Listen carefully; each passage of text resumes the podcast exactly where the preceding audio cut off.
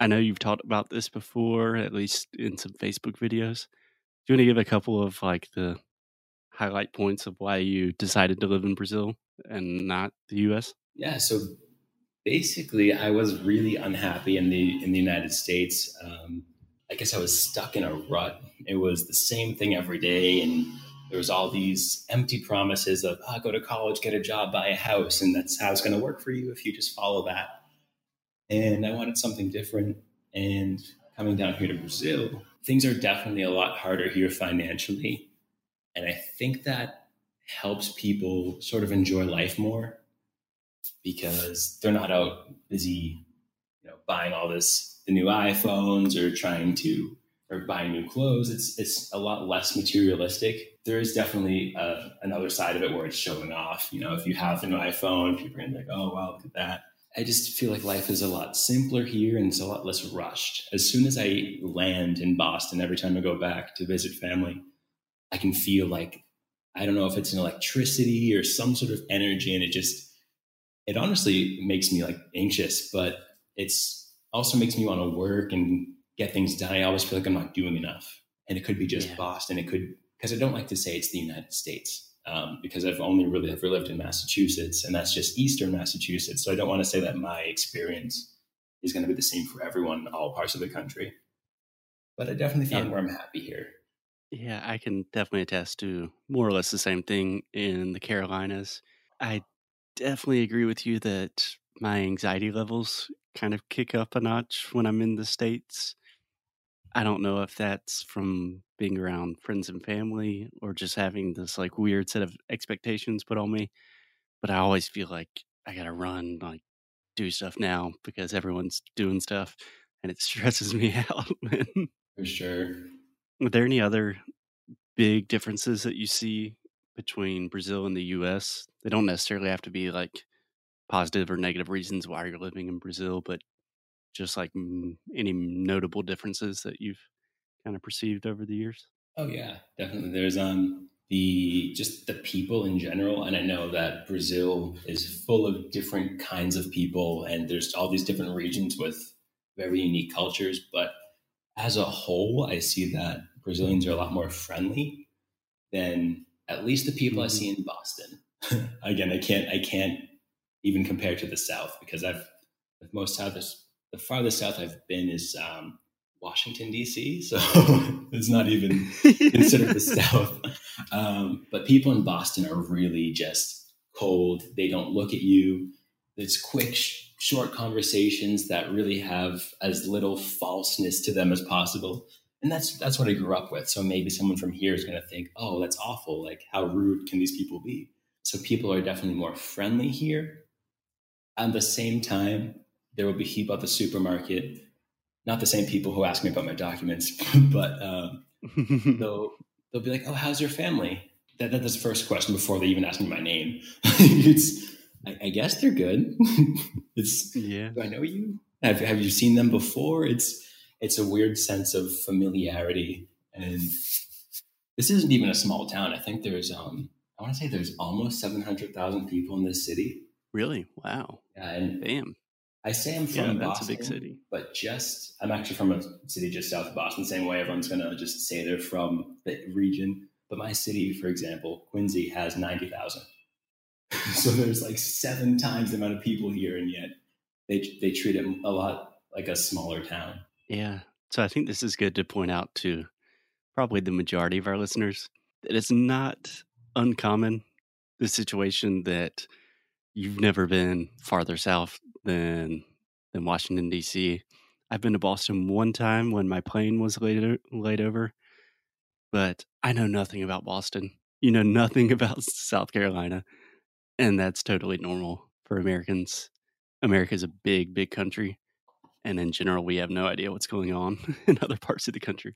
And like I'll extend that even to other parts of the world because we're not exposed to really any other countries. People will here in Brazil talk about chaves and stuff, and they'll say, "Oh, it's from Mexico." Like, how do you not know it? we we barely watch things that are from maybe even England or Australia. Like, we're not exposed to much of the world as much as we expose ourselves to the world. I don't know if that makes sense. Yes, definitely does. Yeah, so one of the first episodes that we recorded, we recorded one episode about positive American stereotypes and then another one about negative American stereotypes. And one of the negative American stereotypes that I think is definitely true, I was trying to defend it a little bit, but I think it's true, is Americans are kind of geographically dumb. like we don't know what's going on in the world. It's a stereotype, but there's a lot of truth to it. I don't know if you would agree with that or not. I don't know which state it was. It was like a Miss North Carolina. I, I know. I think it was one of like one of the South South Carolina. South Carolina. Even- I, I was hoping it wasn't. I was hoping it was the other Carolina. But yeah, that nope.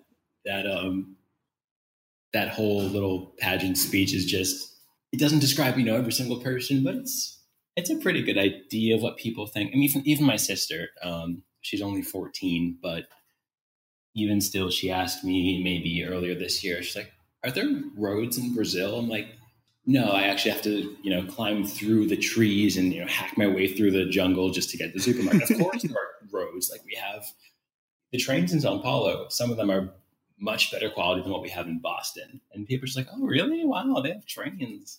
Well, look at them. Ooh. They're catching up to us, like as if everyone's trying to become the United States. I don't completely remember what Miss South Carolina said. I think I've tried to mentally block it out from my brain.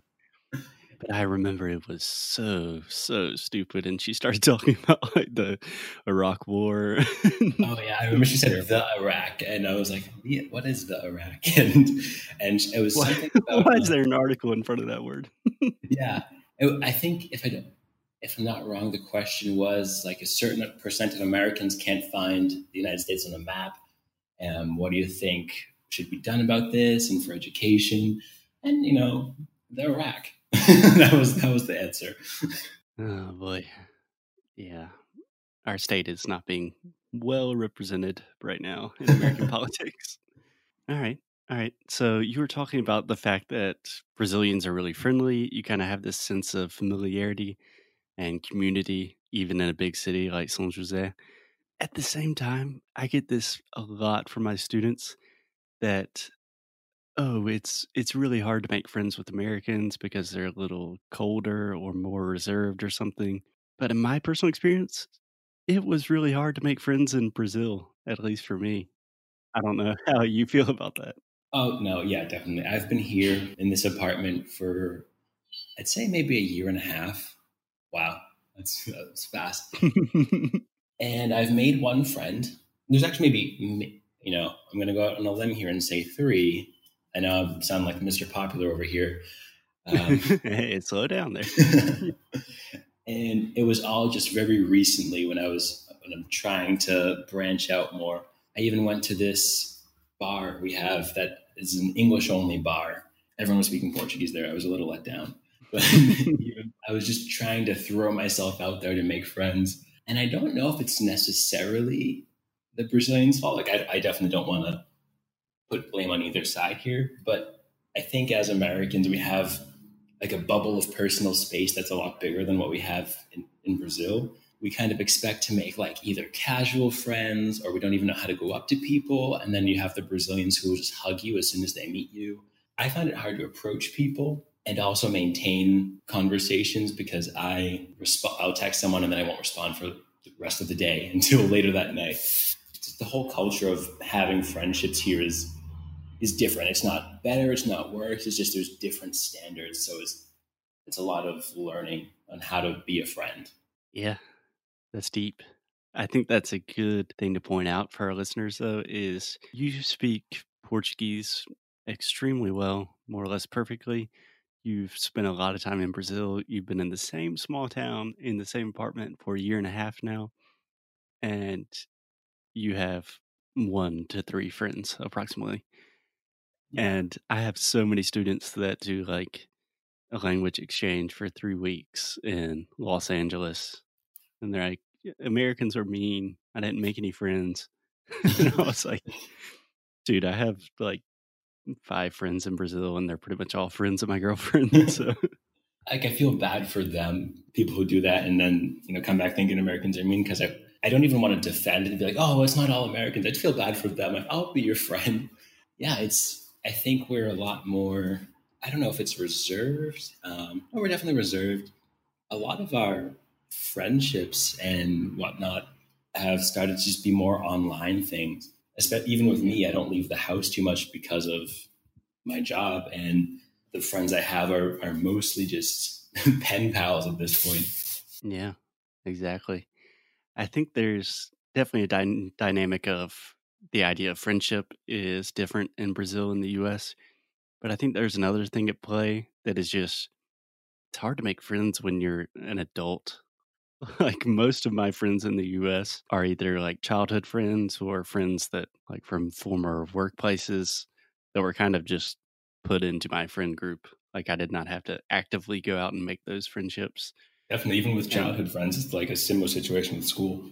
Exactly. I mean, honestly, I don't, off the top of my head, I can't really think of any friends of mine that I like proactively made completely outside of work or school. The only exception would probably be Alexia and her friends, but that's it. Yeah. So if anybody wants to be our friends, we, are, we, are, here. We have um, United States and Brazil represented. So